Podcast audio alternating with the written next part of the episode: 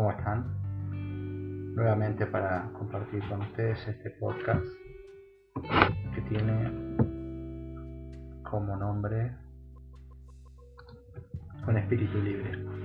Bueno, en el día de hoy tengo pensado compartir algo que, que Dios puso en mi corazón ya hace un En estos últimos días estuve con una necesidad increíble de Dios, una necesidad que no era de lo más normal. Producto eh, puede ser obviamente no cuestiones personales, eh, algunas dudas tal vez, eh, temores y demás. Todo el contexto hizo claramente que cambiara mi tiempo de, oración, también que frecuentara más regularmente el tema del ayuno, que pudiera inclinarme o dedicarme más en esa área. También inicié eh, un nuevo plan de estudio bíblico, si bien no, no estudié precisamente algún plan ya armado por otros, inicié algo mío, algo más regular. Eh, soy de esos que,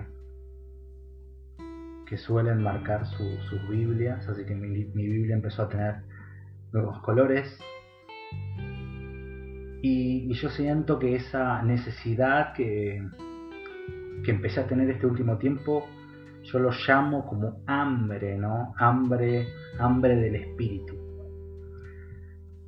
Yo entiendo que con diferentes tácticas Satanás ha sabido mantenernos llenos de comida sin valor. Y esa comida nos hace de alguna forma perder el hambre de Dios, el hambre que deberíamos de tener todos los días por Dios. El enemigo nos acostumbra a vivir de una forma tan cómoda, ¿no? Tal vez teniendo todo lo que necesitamos, tal vez teniendo un buen trabajo, una familia sin ningún tipo de problema. Y todas esas cosas nos hacen subsistir como, como de alguna forma como mendigos espirituales.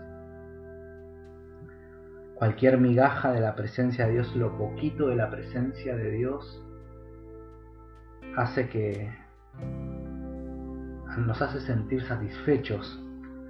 Oramos un poco, leemos un poco, todo un poco, y quedamos saciados. En realidad no existe en nosotros ese hambre que nos hace buscar de una forma profunda la presencia de Dios. Creemos que estamos llenos del Espíritu Santo, pero en realidad en cuanto viene el primer problema, no tenemos una base sólida. Pero hay mucha gente que no se está acostumbrando a vivir con estas migajas. Siento que siento que hay una necesidad mucho más profunda en este tiempo. Una necesidad producto de todo lo que estamos viendo, producto de,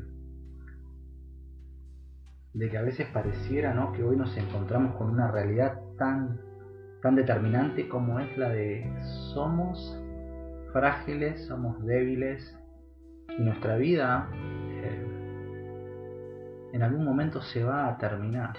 ¿no? Esta, esta gran pandemia hizo de nosotros nos mostró una realidad tan inmensa, ¿no? Lo, frágiles que somos como seres humanos. Y entiendo que, el pueblo de Dios ya no se satisface con, con ese, ni yo tampoco, ¿no? Con ese evangelio eh, que no tiene el poder de Dios detrás, con ese evangelio que pareciera más una, una clase de, de psicología que, o de ciencias humanas, vaya uno a saber, que se preocupa más en los logros humanos, que tienen más una agenda armada para que Dios entre en esa agenda. Y ya no, ya no, no, no sacian a las personas.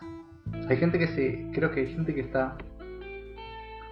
Creo que está cansada de ese evangelio ficticio, ¿no?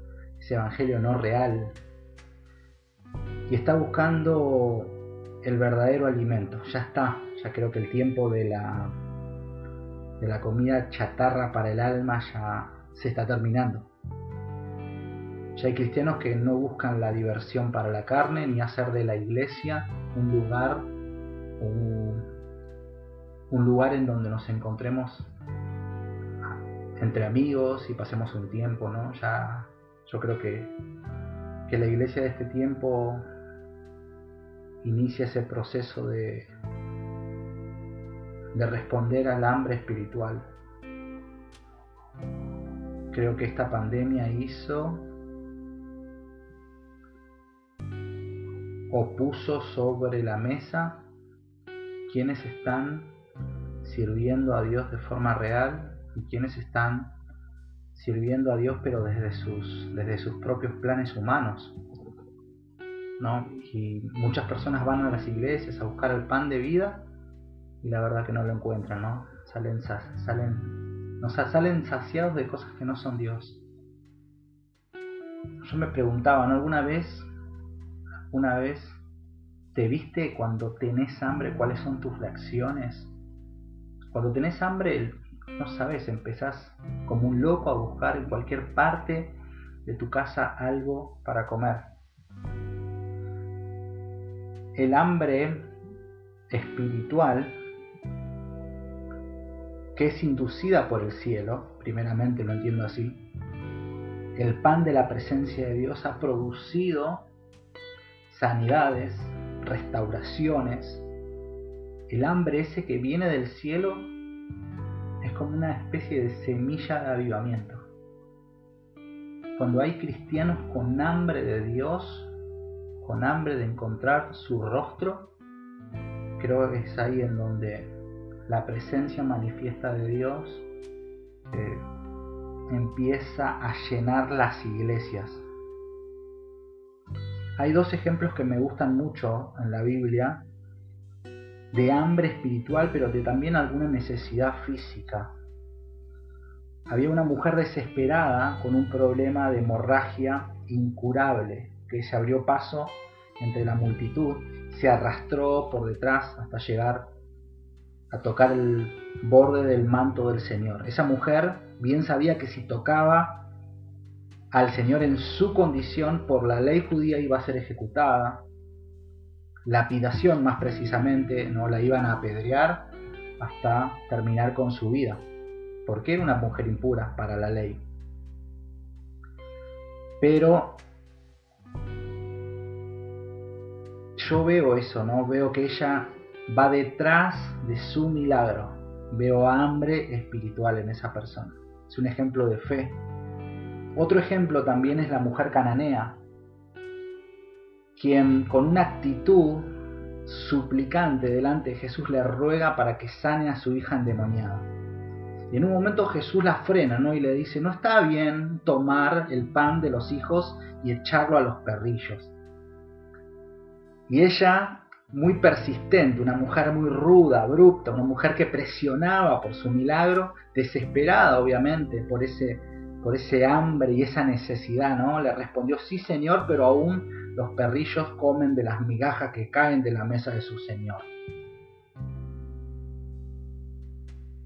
Y eso maravilló a Jesús, ¿no?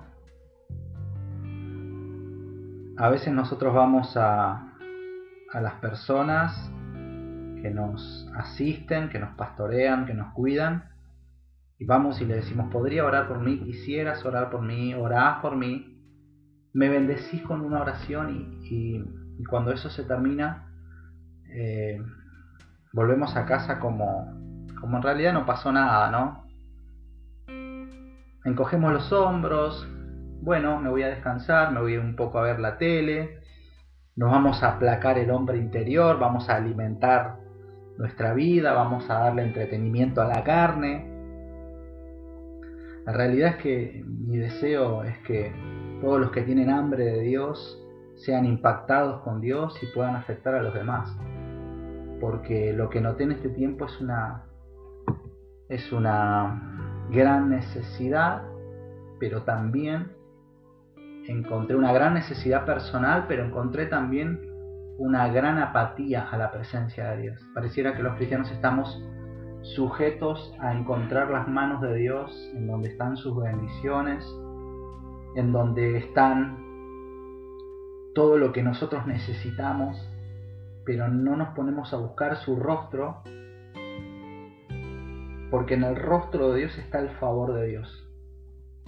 Una cosa es buscar las bendiciones del Señor, no buscar sus manos, haciendo una especie de ejemplo. Pero cuando nosotros buscamos el rostro de Dios es ahí en donde encontramos su favor real, su presencia misma.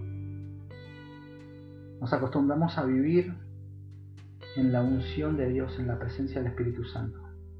Pero nunca vamos a ver la manifestación de la presencia misma de Dios. O sea, cuando vemos a alguna persona que tiene esa manifestación de la presencia misma de Dios, de la gloria de Dios, de la shequina de Dios, vemos las iglesias que son abarrotadas de personas. Una cosa es vivir en la unción de Dios y otra cosa es que la presencia manifiesta de Dios esté en una iglesia.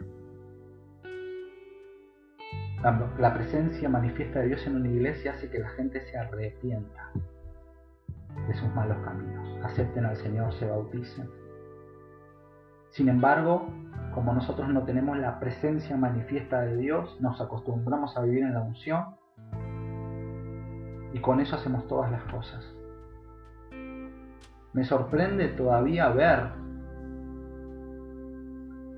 me sorprende todavía ver cristianos que no son guiados por el Espíritu Santo. Eso es lo que más me sorprende. Y cristianos que no se preocupan por escuchar la voz del Espíritu Santo.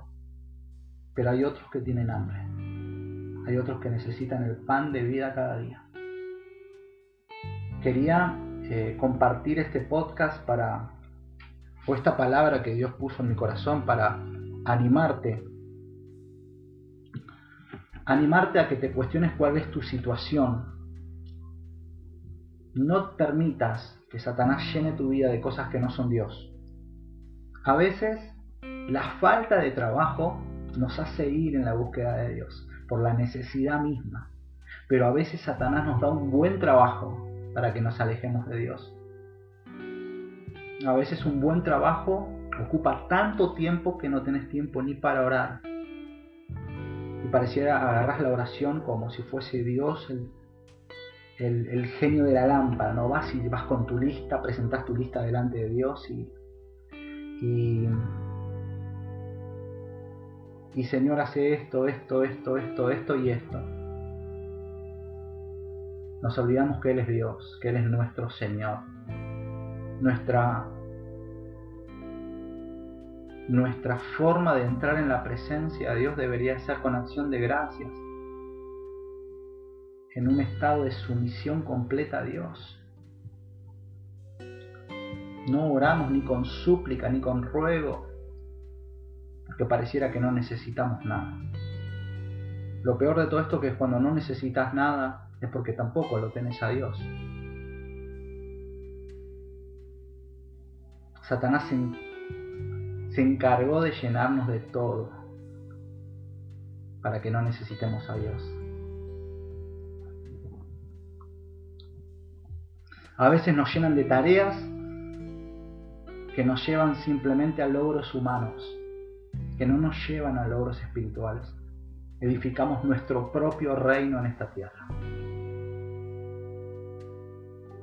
Estamos no conscientes que todo lo de esta tierra queda en esta tierra, que no nos llevamos nada, que nosotros tenemos que hacer tesoros en los cielos, que una vez que fuimos rescatados del reino de las tinieblas ya no somos ni propiedad nuestra, fuimos comprados con precio de sangre. Dejamos todas nuestras actividades de Dios por actividades del mundo, por actividades humanas. Por eso, cada vez más, los cristianos tienen menos la presencia de Dios, porque están mucho más ocupados en responder sus propias vidas, en resolver cuestiones personales, y nunca le preguntan al Señor, Señor, ¿qué querés que haga hoy? ¿Cómo querés que hoy trabaje para vos? ¿Qué querés que haga para tu reino hoy? Me encanta esta parte en donde Juan el Bautista dice, Él debe tener cada vez más importancia y yo menos. Él debe de tomar o debe de crecer y yo debo de menguar, ¿no? Esto es cuando se terminaba el ministerio de Juan el Bautista y crecía el ministerio de Jesús. Es necesario que Él crezca, pero que yo mengue. Y yo me encontraba con eso esta semana, este tiempo. Tenía hambre de Dios. Era necesario que yo mengue para que Él crezca. Menos de mí y más de ti y pensaba, ¿no? Este es mi lema de la semana. Menos de mí y más de ti. Estoy disponible a menguar en mi vida. Es mi postura de humildad delante de Dios. No quiero sentirme tentado a hacer nada para sacarle la gloria a Dios no tengo nada. La gloria de Dios la conseguimos cuando nosotros estamos ligados y sometidos a su voluntad. Cuando cada día nos levantamos y le decimos, Señor, ¿qué querés que haga hoy por tu reino? Si no vamos a vivir acostumbrados a estar en la función de Dios, pero nunca se va a manifestar la presencia misma de Dios. Cuando hay alguien que es encendido en la presencia de Dios, cuando la Shekinah, la gloria de Dios invade un lugar, la gente hace colas. Y después de esto, cuando las iglesias empiecen a tener nuevamente funcionamiento, yo creo que, que las iglesias se van a llenar. Pero no sé si es lo más importante. Lo más importante es que las personas empiecen a llenar. Porque no se olviden, que muchos no fueron ministrados en este tiempo, que muchos no fueron saciados, sino que Satanás los llenó de muchas cosas que no son Dios. Hoy leía Hechos 2 cuando llega el Espíritu Santo y veía todo lo que hacía en la iglesia. La iglesia publica, eh, predicaba públicamente, enseñaba, exhortaba, daba palabra de Dios, recordaba al pueblo las las antiguas profecías. Dice que vivían en comunidad, que compartían el pan. Dice que Dios añadía lo que debían de ser salvos. Así que quería compartirte esta palabra del hambre que tuve dentro de mí. Y te quiero decir que solo el hambre lo puede saciar el mismo Señor. Y que busques un lugar en donde puedan saciar el hambre espiritual, en donde sea tangible la gloria de Dios.